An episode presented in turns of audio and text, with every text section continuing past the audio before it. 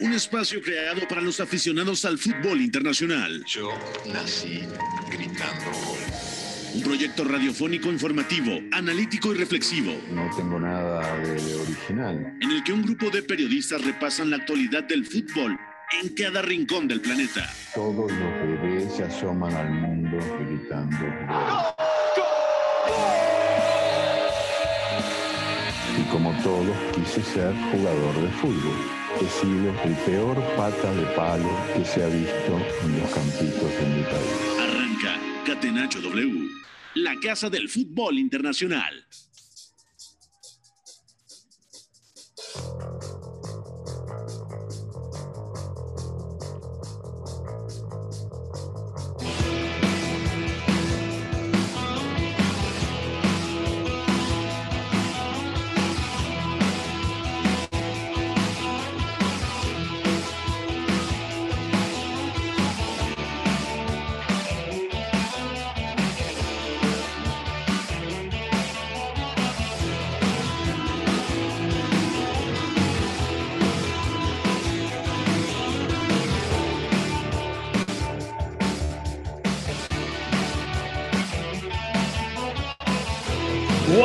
Tarde con tres minutos, pónganse cómodos, bienvenidos a Catenacho W a través de W Deportes 730 de AM para repasar lo más destacado del fútbol internacional en este último fin de semana. Platicaremos de lo sucedido en la Premier League, la victoria del Chelsea, el empate del Manchester United en St. Mary contra el Southampton, también toda la actividad de la Liga Española, empató el Barcelona, empató el Real Madrid, ganó el Atlético de Madrid en la Bundesliga, gran victoria del Bayer Leverkusen. También dura derrota del eh, Dortmund 2 a 1 contra el Freiburg. En la Serie A ganó la Roma, ganó el Napoli, ganó hoy el Milan y también exhibición del Inter, del vigente campeón 4-0 contra el Génova, equipo en donde jugará el mexicano Johan Vázquez y también toda la rumorología en el mercado de transferencias. Pónganse cómodos, súbale a la radio. Beto González al otro lado de la línea telefónica, ¿cómo estás hermano? ¿Todo bien? Todo bien, amigo. Gracias. Abrazo para ti, para todos los que nos escuchan. Fin de semana ya normal, ¿no? De trote normal en Catenacho, porque tuvimos todas las ligas, por supuesto, y porque además estamos ya en la última semana de mercado de transferencias, ¿no? Pueden pasar muchas cosas en los próximos siete días y ya estaremos platicando de todo eso. Eh, además, es semanita de playoffs y sorteo de Champions, ¿no? Así que lo tenemos bastante ocupadito. El, de acuerdo. Mucho que platicar. Saludo. ¿Hoy quién está? ¿George o Charlie en los controles? Bueno, saludo a los dos, a George y a Charlie en los controles de Catenacho W, también a Fo en la producción de este espacio y por supuesto a toda la gente que nos escucha en directo a través de la aplicación de W Deportes, también a la gente que nos sintoniza desde su coche, desde la oficina y a la gente que nos escucha también en el podcast que queda disponible en Spotify. Así que vamos a arrancar con la encuesta del día. La encuesta del día. No poteva farlo venire dagli Stati Uniti senza farlo W. Bueno, y le vamos a preguntar a toda la gente quién fue la figura del fin de semana. Todos los lunes preguntamos lo mismo, aunque los protagonistas cambian. Las opciones, Romelu Lukaku en la victoria del Chelsea contra el Arsenal, Hakan Chalanoglu en la victoria del Inter contra el Genoa, Dominic Soboslai, el húngaro en la victoria del Leipzig contra el Stuttgart, o Ángel Correa, que marcó el gol del triunfo del Atlético de Madrid contra el Elche. Yo tampoco pondría Ángel Correa, quizá a Memphis Depay o sobre todo a Frenkie Young, o por qué no a Vinicius. Ahí están otros candidatos que dejo votando. Beto González, ya sé con quién te vas a quedar, pero sorpréndenos. Sé tan predecible como todos los lunes. Beto, dinos quién fue para ti la figura del fin de semana. Ya, ya lo sabes y la gente lo sabe en el fondo. Es belga y se llama Romelu Lukaku porque es un debut de fichaje del verano, ni más ni menos, ¿no? Es un, es un fichaje que el día que debuta con el club no solamente deja muy claro qué intenciones tiene el entrenador y por qué llega, sino que además lo ejecuta perfectamente y además es, es bullying lo que hace sobre Pablo Marín, ¿no? O sea, directamente el, futbolista español va a tomar tiempo en superar lo que vivió en el Emirates Stadium este fin de semana eh, y no es, no es para menos, es un partido donde acaba arrastrándose, es un partido donde incluso en la jugada del gol el propio Lukaku lo arrolla después de que forcejea, y digo forcejear entre comillas, porque realmente no puedes competir con Lukaku cuando te, te, juega de espaldas y tú intentas quitarle la pelota. La verdad es que es tremendo, porque es el gol, pero sobre todo es lo importante que es para que el Chelsea juega como juegue, y juega como juega, perdón, y que además es, es vital para entender de qué va a ir este Chelsea esta temporada, ¿no? Es el fichaje que le hacía falta y pesó desde el minuto uno y a los 15 minutos ya estaba siendo importantísimo. Entonces, es un efecto importantísimo lo que estamos viendo de Romero Lukaku. Son apenas, bueno, no jugó los 90 minutos exactamente, pero al final es una cosa tremenda. Yo me quedo con él y esto es apenas la primera probadita. A los 5 minutos del partido se veía cómo iban a sufrir Holding y Marí y fue exactamente lo que pasó. De acuerdo. A ver, tampoco vamos a poner como referencia al Arsenal porque a día de hoy el Arsenal, si algo carece es de una defensa sólida. Ya eh, ahondaremos, profundizaremos en este tema, pero muy poco competitivo el equipo de Mikel Arteta. Y además, ya con Romelu Lukaku, el Chelsea, si necesitaba, entre comillas, reforzar únicamente una posición que le faltara algo de calidad, era el frente de ataque. Le salió Giroud, salió Tammy Abraham. Yo creo que Lukaku cayó de pie tiene una revancha personal, recordando que el Chelsea lo había fichado en 2011, tiene unas ganas de devorarse la Premier, de triunfar en Londres, creo que es el fichaje ideal. Y aparte, muy buen partido de Mason Mount y también de Kai Havertz. Bueno, ya lo platicaremos a fondo. Yo me voy a quedar como la figura del fin de semana, eh, semana con Hakan Chalanoglu. El turco me gustó mucho, tampoco creo que el Genoa vaya a ser un equipo protagonista esta temporada en Serie A, hay que decirlo, el objetivo es terminar entre la décima y la decimoquinta posición, entre el 10 y el lugar 15, pero creo que el Inter hace un partido muy sólido, sobre todo buen partido de Seco, que llegó para suplir la baja del belga Romelo Lukaku precisamente, y Hagan Chalanoglu, que más que un mediapunta, más que un interior, fue un organizador más, porque marcó un gol, sí, pero se le vio muy cerquita de Marcelo Brozovic. Me recordó mucho al rol que le daba a Simone Inzaghi en la Lazio al español Luis Alberto. Entonces yo creo que lo de Chalanoglu también está al nivel de la figura del fin de semana sin duda. Y hay que entender que el Inter necesita un elemento para esa posición, obviamente porque todavía está en el limbo eh, la continuidad de Christian Eriksen, ¿no?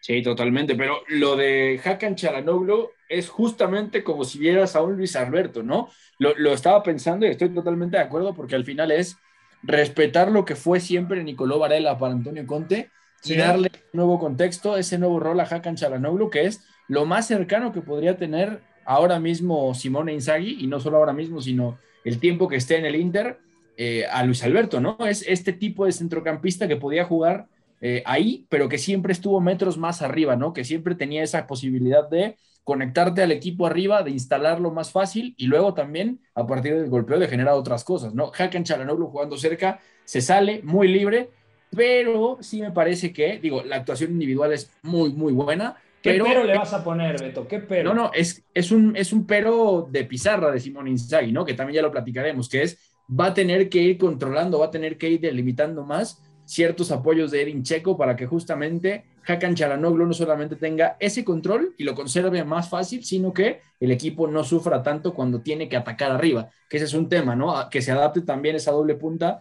que, intentó dibujar Simón Inzaghi con Stefano Sensi por detrás de, de Edin Checo, ¿no? Eso va a ser cada vez mejor a Hakan Chalanoglu y eso va a ser cada vez mejor al Inter. De acuerdo.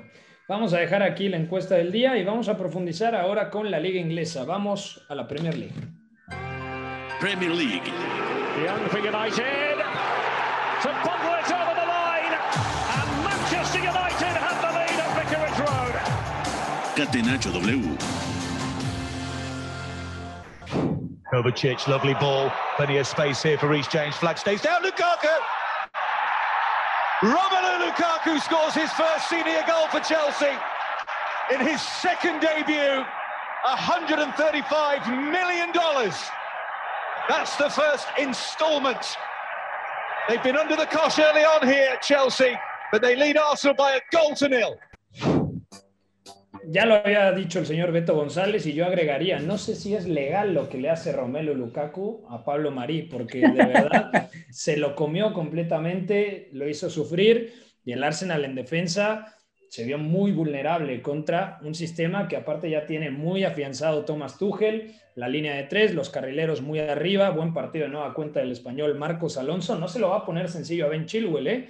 Por la derecha, Rhys James, bueno, gol y asistencia. En el centro del campo, Mateo Kovacic, que de nueva cuenta, tener a Kovacic, Beto, es una alternativa muy importante para dosificar a Jorginho, a Kanté y quizá el croata pueda ser muchas veces titular como lo fue el curso pasado. Hay que recordar que gran parte del tramo pasado de la temporada, Kovacic fue el titular indiscutible en el centro del campo. Entonces, con, ese, con esa medular, sumado a los dos mediapuntas, Mount y Havertz moviéndose entre líneas a la espalda de los centrocampistas del Arsenal, más Romelu Lukaku, pues fue muy difícil competir para el equipo eh, del Arsenal, ¿no?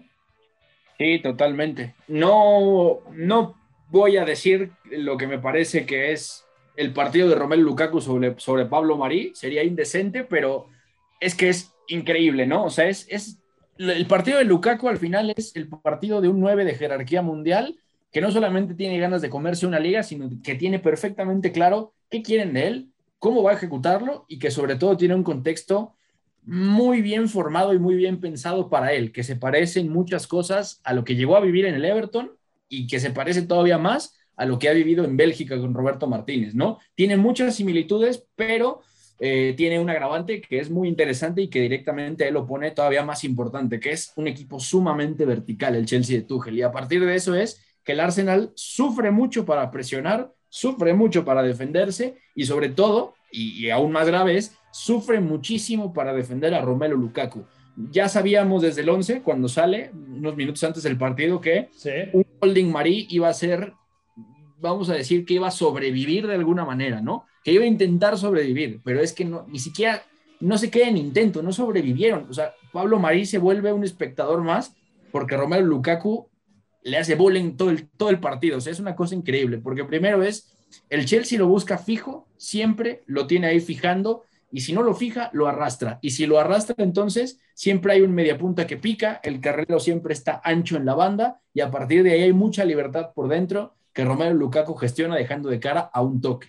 Y Pablo Marí y la línea defensiva del Arsenal, que ya lo habíamos dicho el viernes, no están preparadas para defender una cosa como esta, ¿no? Son un equipo que defiende bastante mal en general, pero cuando le toca rápido, haces paredes y sobre todo dejas de cara a un compañero o le giras muy rápido el juego, no va a llegar. Y este Arsenal fue justamente lo que pasó. Honestamente, a mí me sorprendió mucho eh, ver el 4-2-3-1 de Arteta, porque sí pensé que era un día para igualar, marcar al hombre y a partir de ahí hacer más sencillo hasta cierto punto este ejercicio de sobrevivir contra un frente de ataque como el del Chelsea. Pero Arteta se conservó, por momentos Shaka intentó ayudar a Marí a bajar ahí, pero el Chelsea rápido los desajustó y fue eh, escalonando pivotes, un mediapunta.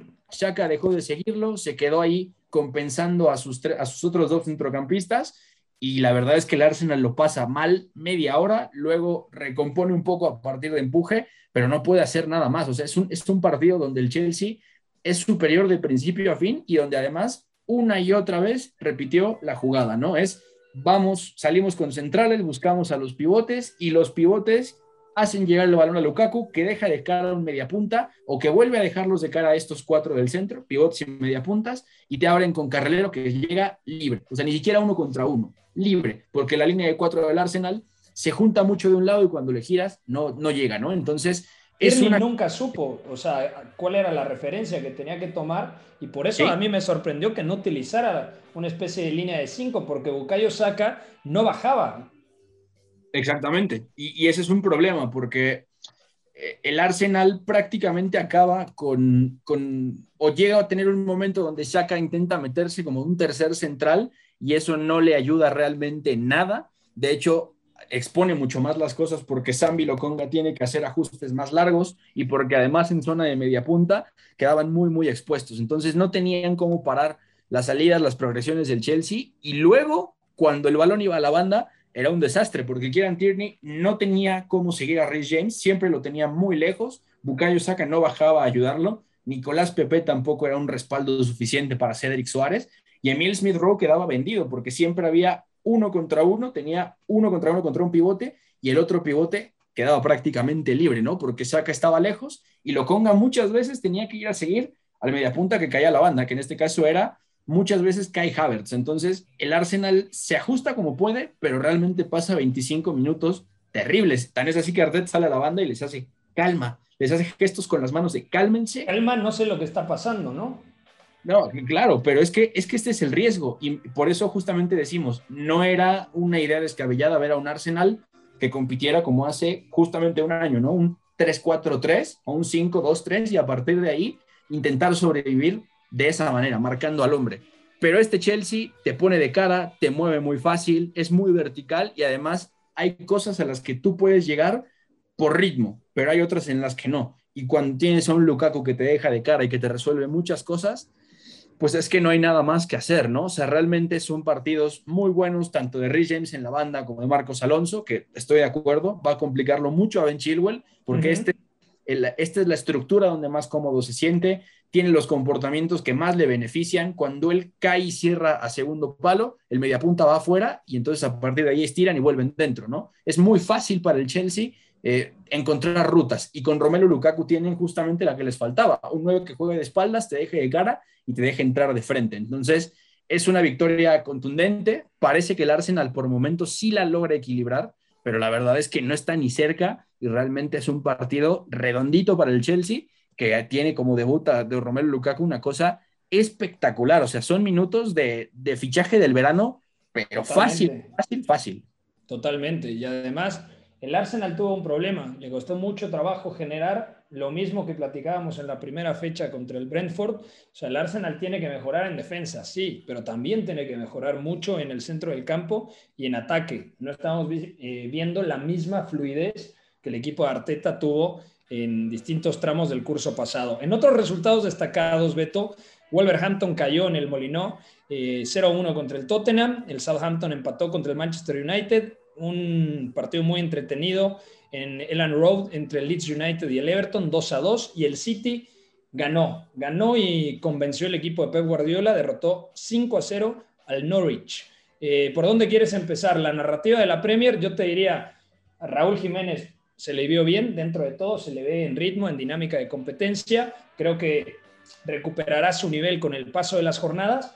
El Tottenham mucho más eh, enfocado a correr, en aprovechar en distintos eh, momentos eh, los espacios que eh, concedían los Wolves y Adama Traoré tuvo la posibilidad de empatar, pero se le vio otra vez errático de cara al arco. ¿Qué pasó con el Manchester United, Beto?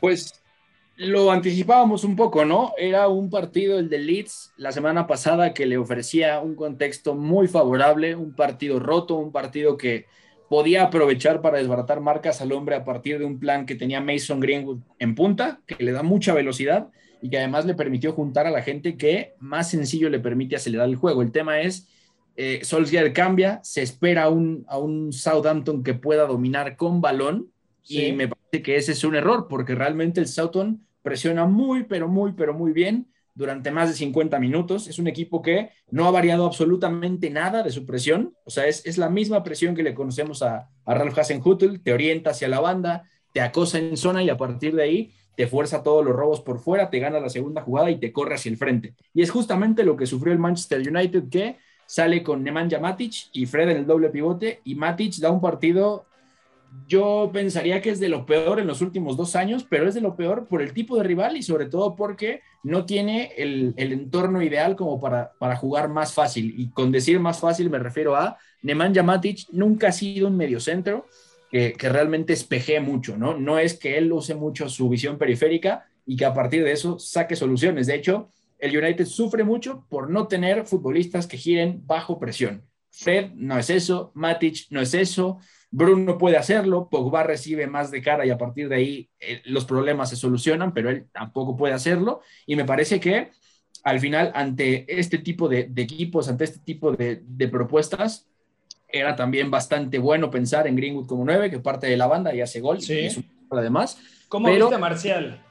Es, es a lo que iba. Lo de Anthony Marcial es de un jugador que quiere recuperarse, pero sabe que todavía no puede entrar en una dinámica positiva. Y es un jugador que, a partir de lo que estamos viendo de Pogba como media punta izquierdo, de lo que es en banda, que eso ya lo conoce, y de lo que es el equipo tal cual ahora, ve su radio de acción y sobre todo su, su, impacto y la cantidad de toques muy limitada, porque hace dos años cuando empieza a jugar como nueve otra vez, decíamos, es una muy buena medida porque ha mejorado o va a mejorar el apoyo, que al final mejoró, porque era bueno lanzando transiciones también y porque jugando de espaldas y a pocos toques le daba al United algo de oxígeno. Pero Anthony Marcial, entre las lesiones y el tiempo que lleva afuera, quiere intervenir más, pero interviene menos e interviene peor. Y aparte, lo de Pogba me parece que le roba mucho protagonismo en esa banda izquierda, porque el socio era Marcus Rashford. Entonces, no está cómodo, es cuestión de tiempo, pero a mí me parece que el rol de Pogba en izquierda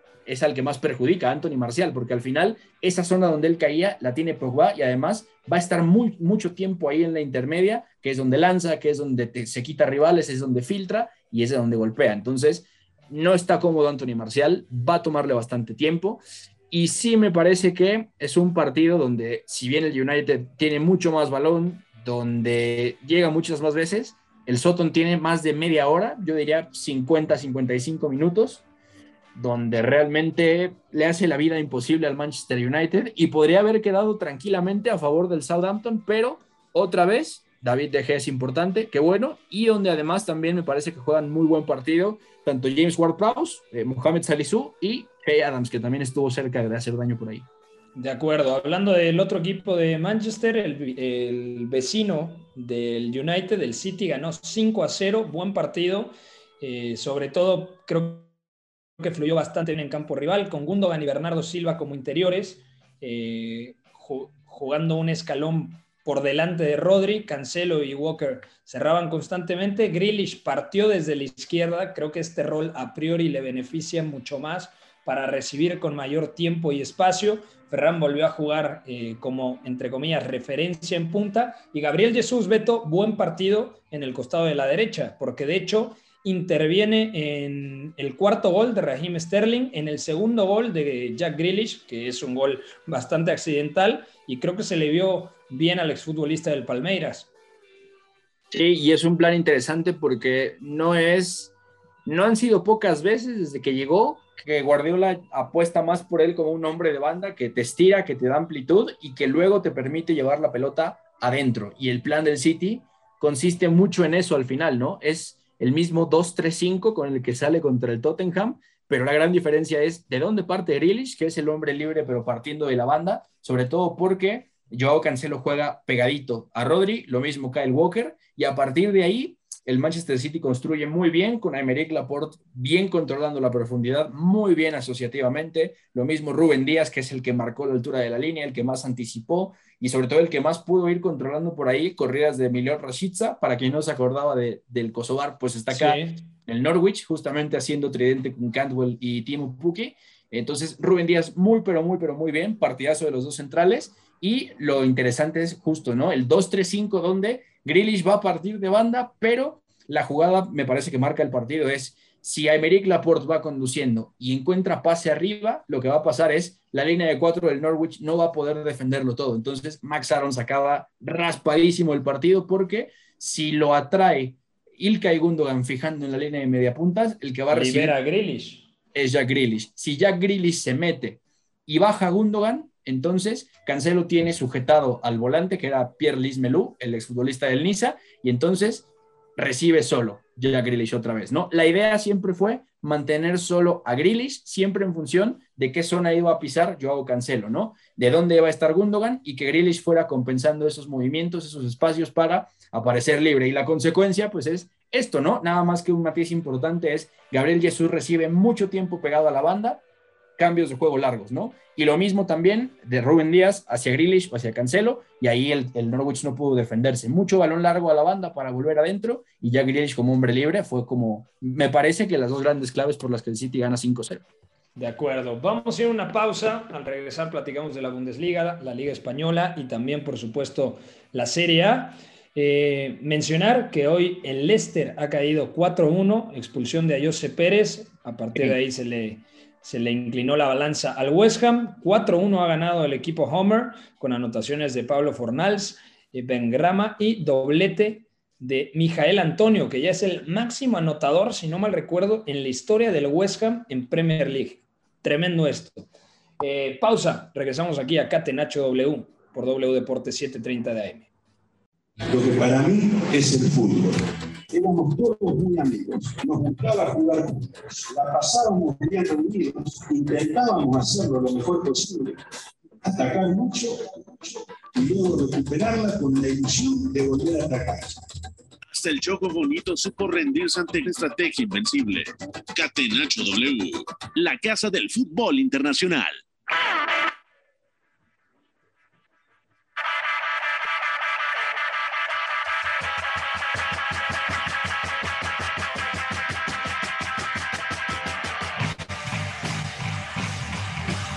Estamos de vuelta en Catenacho W. Gracias a toda la gente que se reporta con nosotros con el hashtag Catenacho W a través de Twitter. Ya hablamos de la liga inglesa, ahora toca hablar de la liga española.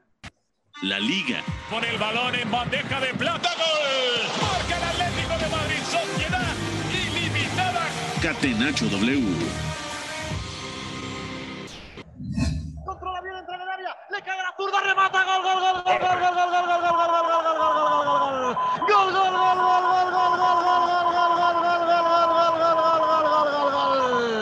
Esto va de rugidos. Rugió el León del Barça, rugió Memphis. En un balón que arranca en el robo de Busquets, en el círculo central, va avanzando la pelota trancas y barrancas hasta que Sergi Roberto envía el globo para Memphis y Memphis, el más inspirados de los que tenían que aparecer, contraorientado.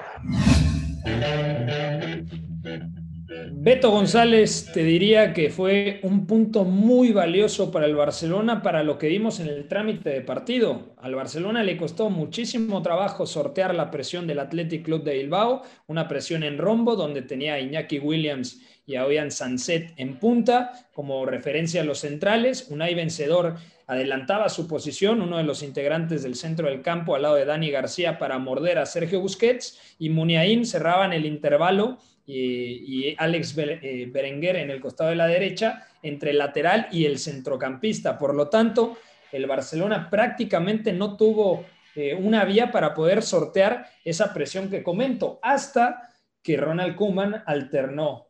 ¿Qué es lo que hizo? Colocó a Frenkie de Jong metros más atrás, adelantó la posición de Sergi Roberto, que ingresó en la segunda parte por Pedri, y muy al estilo Ajax, como lo conocimos realmente con Eric Ten Hag hace un par de temporadas, hace casi tres años, era el mecanismo por el cual el Barcelona podía romper esa presión y tener un poquito de mayor continuidad. Si me preguntan a día de hoy a qué dos futbolistas se pudo agarrar el Barcelona para, entre comillas, competir de buena manera en San Mamés, te diría número uno Frenkie Young y número dos Memphis Depay, que termina marcando un auténtico golazo. También sumar que Gerard Piqué salió lesionado y Eric García fue expulsado en una acción en donde se iba solo eh, Nico Williams, el hermano de Iñaki, y le tuvo que cometer una falta porque ya era último hombre. Un uno a uno, repito, Beto, que le sabe bastante bien al Barcelona y a muy poco al Athletic Club de Bilbao.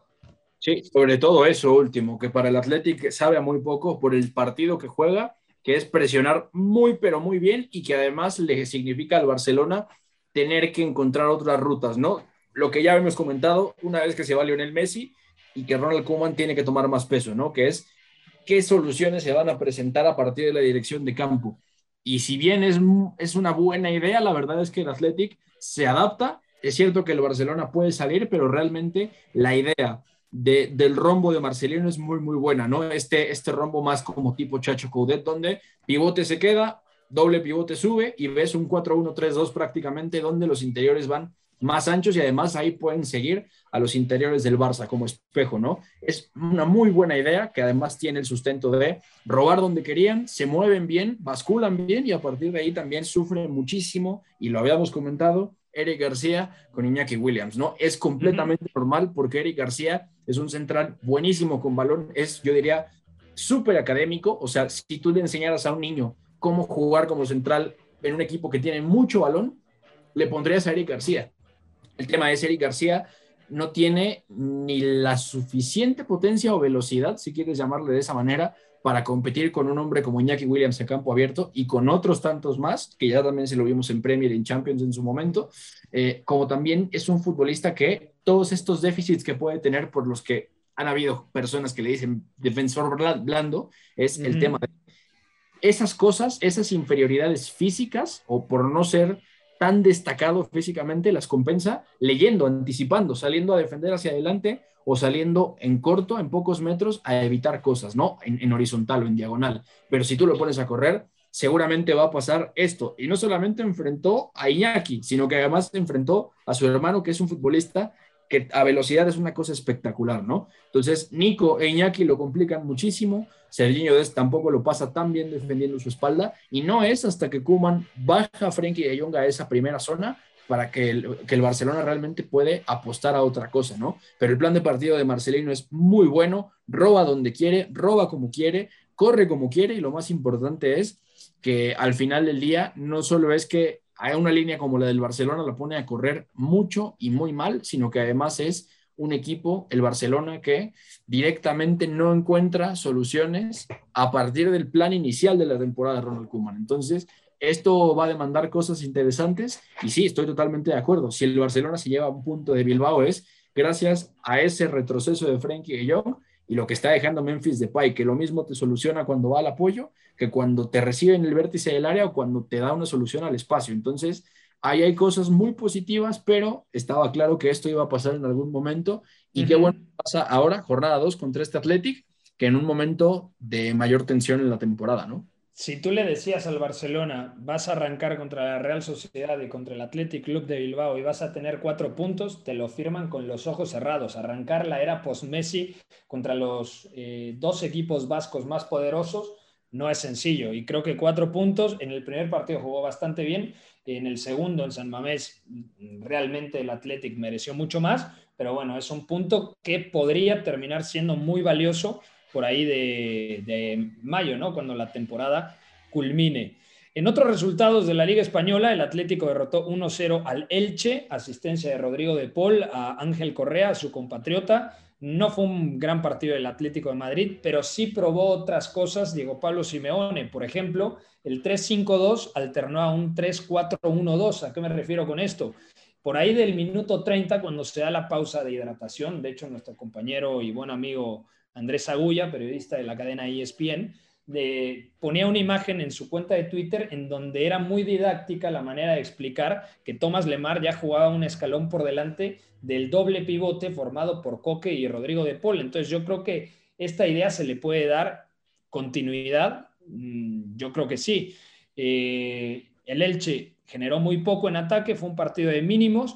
El Atlético mm, de nueva cuenta un 1 a 0. Veremos muchos esta temporada, fiel al cholismo, al partido a partido. Y bueno, el conjunto colchonero tiene seis puntos en las primeras dos fechas. Por otro lado, el otro equipo de Madrid, el otro grande de Madrid, mejor dicho, el Real, ganó, eh, perdón, empató 3 a 3 contra el Levante. Empezó ganando, luego el Levante le dio vuelta, volvió a empatar el Real Madrid, marcó el 3 a 2 el Levante y al final volvió a aparecer Vinicius con un gran doblete. ¿Qué definición de Vinicius? Algunos dicen es que intentó centrar. Yo creo que quien ha visto a Vinicius se percata perfectamente que esa definición la tiene, entre comillas, patentada porque tiene tres o cuatro goles así en su carrera. Entonces, bien por el Real Madrid en distintos tramos del partido, poco de Eden Hazard, poco de Gareth Bale. La primera parte de Isco me gustó bastante, dinamizando entre líneas, formando ese triángulo con el belga y sobre todo con David Alaba, que termina siendo fundamental el austriaco como lateral izquierdo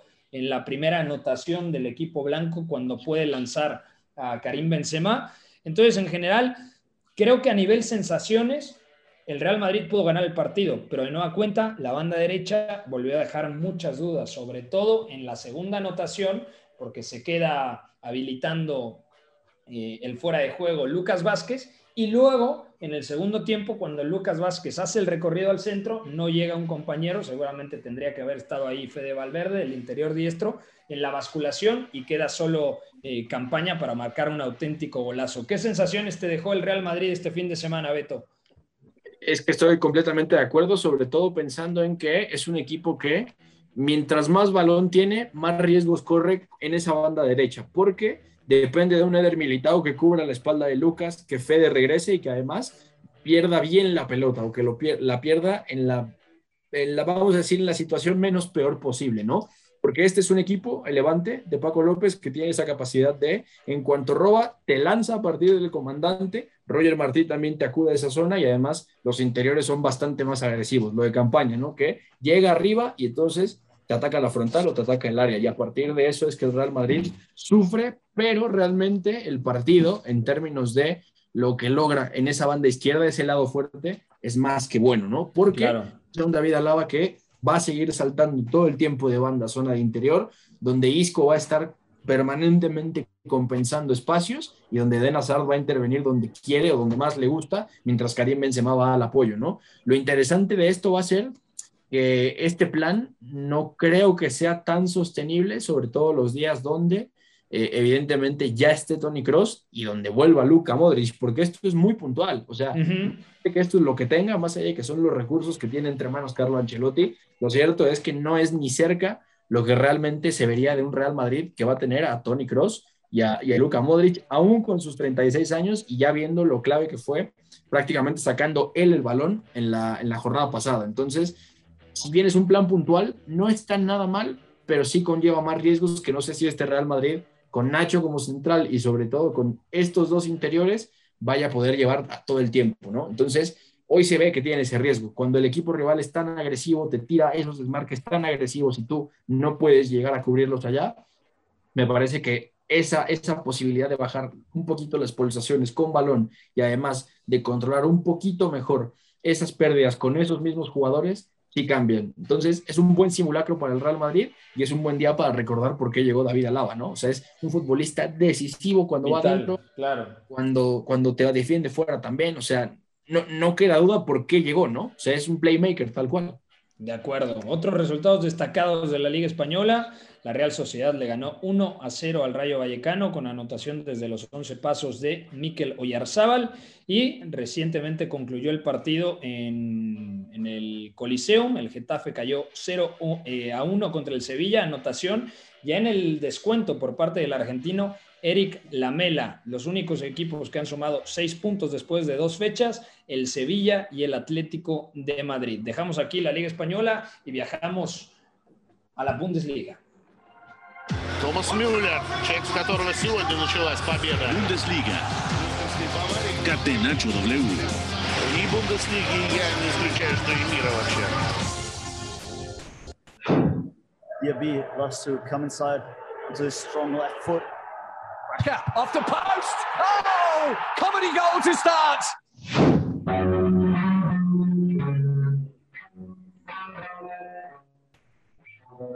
Bueno, ganó el Bayer Leverkusen 4 a 0 al Borussia Mönchengladbach.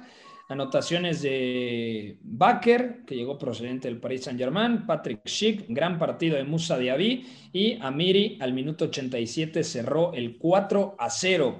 El Bayer Leverkusen empató la primera jornada, ahora golea al Gladbach, que había hecho un muy buen partido en la fecha 1 precisamente contra el Bayern Múnich, empatando. Y hablando del Bayern Múnich, le costó mucho trabajo, pero alcanzó a ganar 3 a 2 contra el Colonia. Empezó ganando 2 a 0 el conjunto bávaro con eh, anotaciones de Robert Lewandowski y Serge Gnabry. Luego Modeste y Ut empataron y al final, de nueva cuenta, Gnabry marcó el 3 a 2 definitivo. El Borussia Dortmund cayó. La primera derrota del equipo dirigido por Marco Rose se dio muy pronto en la temporada, visitó la Selva Negra y el Friburgo 2 a 1 ganó. Y más allá de la derrota, yo creo que lo más preocupante para el, eh, para el Borussia Dortmund son las sensaciones negativas en la segunda parte, Beto. Sí, sí, porque es un equipo que se atascó con balón y porque además jugó el partido que mejor le venía al Freiburg, o es el partido que el Freiburg siempre juega en casa, sin importar quién seas, cómo te llames y a partir de qué estructura tú quieras jugar, ¿no? O sea, el rombo se sostiene, tiene mucho de interesante porque es Marco Royce bajando de esa zona ya como un enganche tal cual cerca de, del mediocentro, Jude Bellingham manteniéndose cerca y Gio Reina es el que toma más altura para dejar a, Daniel Malen yendo o alternando apoyo y ruptura con Erling Braut Holland. ¿Cuál es el problema? Que es un Dortmund que independientemente de la libertad de Royce, no tiene bien trazados esos mecanismos para aprovechar a los dos puntos y que además se queda bastante desnudo con esta línea defensiva como está, ¿no? Porque sí.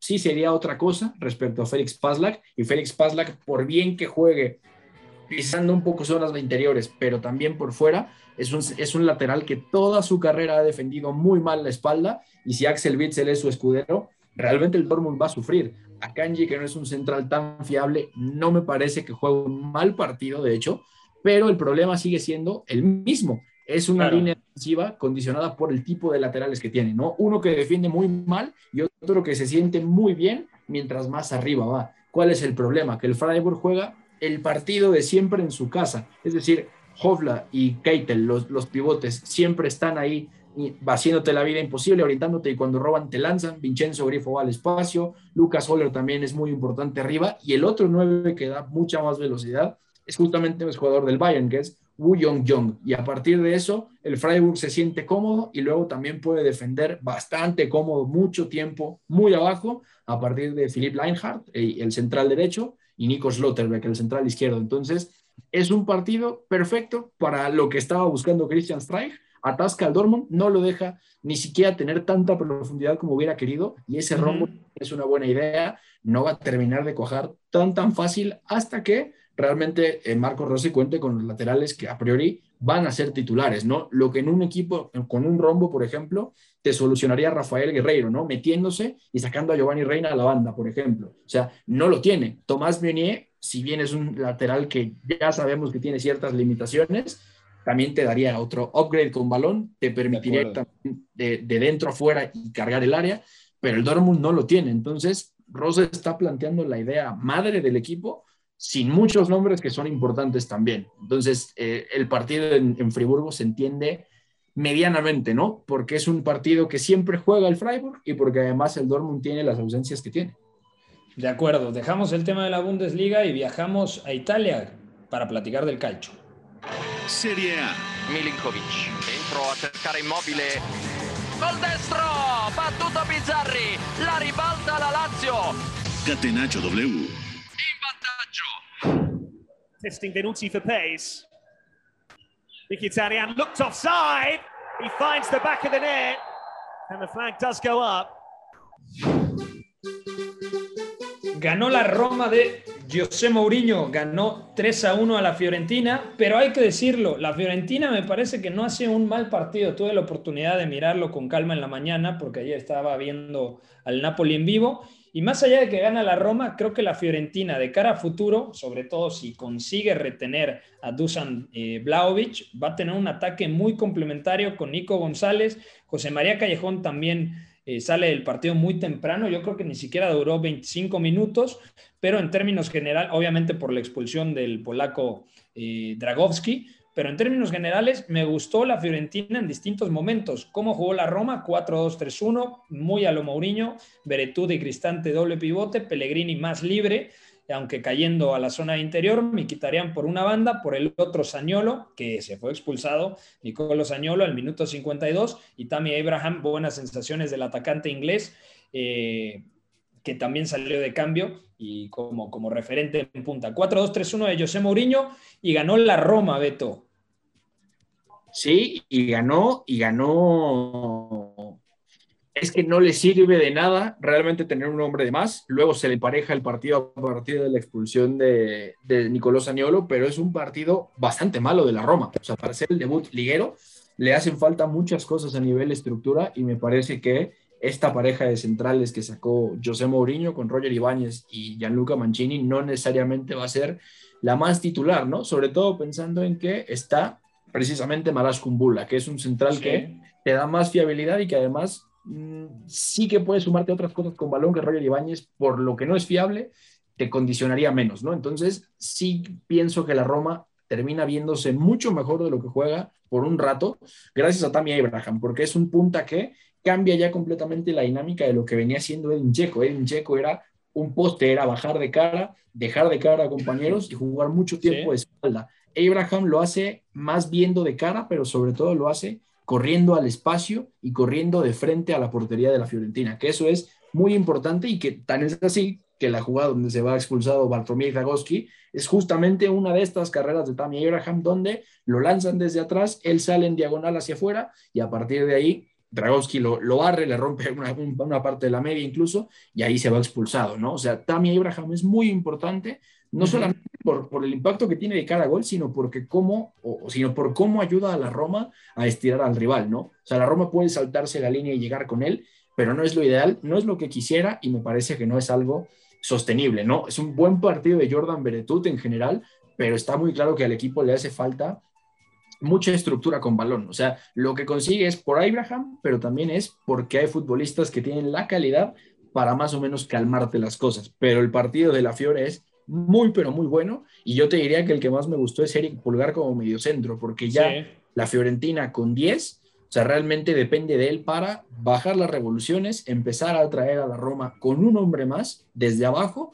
los, pasa muy fácil y ahí Eric Pulgar girando y sobre todo lanzando a Nico González al espacio es pero buenísimo. Cuatro pases clave y además con un muy buen acierto de pase y un manejo de tiempos, pero buenísimo que a la Fiero le permite quedarse un buen rato en el partido, pero ya después no, no puede hacerlo más porque el partido se rompe. Y eso sí, eh, lo de Vincenzo Italiano ya con un hombre menos es una masterclass de cómo quedarte en un partido teniendo un hombre menos durante un buen rato. Es conservando a tus tres centrocampistas, de hecho sale José Callejón y deja justamente arriba a Nico y a Dusan Blajovic, que es así tú puedes tener más balón, así puedes controlar mejor al rival y eso fue justamente lo que pasó.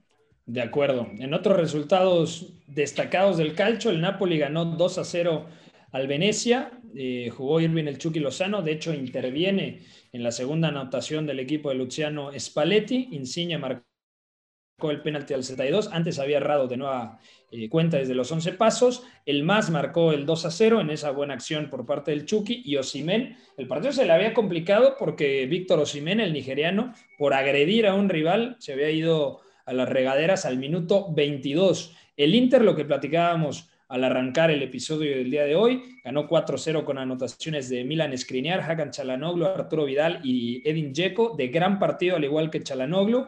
Eh, la Lazio ganó 3 a 1 en el regreso de Mauricio Sarri con anotaciones de Sergei Milinkovic-Savic, de Lazzari y también de Chiro Immobile desde los 11 pasos, 3 a 1 al Empoli. Y el día de hoy el Milan le costó mucho trabajo, pero ganó en el Luigi Ferraris de Génova 1 a 0 a la Sampdoria con anotación de Brahim Díaz. Esto en lo más destacado del fútbol internacional. También hay que decir que en la Liga ON, una pena lo sucedido en el Marsella contra Niza. Y qué, locura, ¿no? Que pasen este tipo de cosas en donde la afición agrede a un futbolista, Payet responde, le lanza lo que les, digamos que les devolvió la agresión y a partir de ahí fue una auténtica locura. Una pena lo sucedido en la Liga 1 francesa, todavía toca esperar porque me parece que tanto la directiva del equipo marsellés como el equipo del Nice han dicho que no quieren jugar el partido de momento. Vamos a ver cómo se soluciona esto. Beto González, ya nos vamos. Jules Koundé sigue siendo sondeado por el Chelsea, lo quiere sí o sí Thomas Tuchel y la directiva del equipo Blue. Y también hay que decir que Lucas Torreira podría regresar a Italia. En este caso, la Fiorentina sigue levantando la mano por el centrocampista uruguayo. Exactamente. Parece que es préstamo con opción a compra. Tiene luz verde del Arsenal.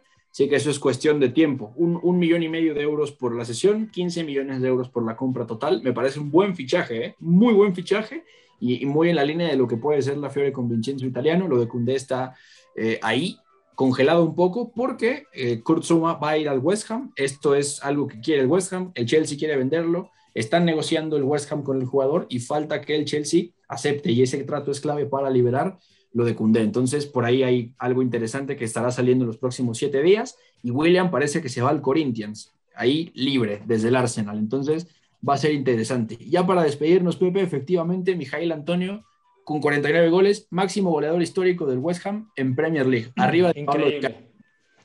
De acuerdo, ya nos vamos. Gracias a Charlie y a George en los controles, a Fue en la producción de este espacio. Gracias también a la gente que nos escucha en el podcast. Mañana, mañana platicamos, el miércoles también, el jueves y el viernes de lo más destacado del fútbol internacional aquí en punto de las 4 de la tarde a través de W Deportes. Tengan una linda tarde. Bye bye.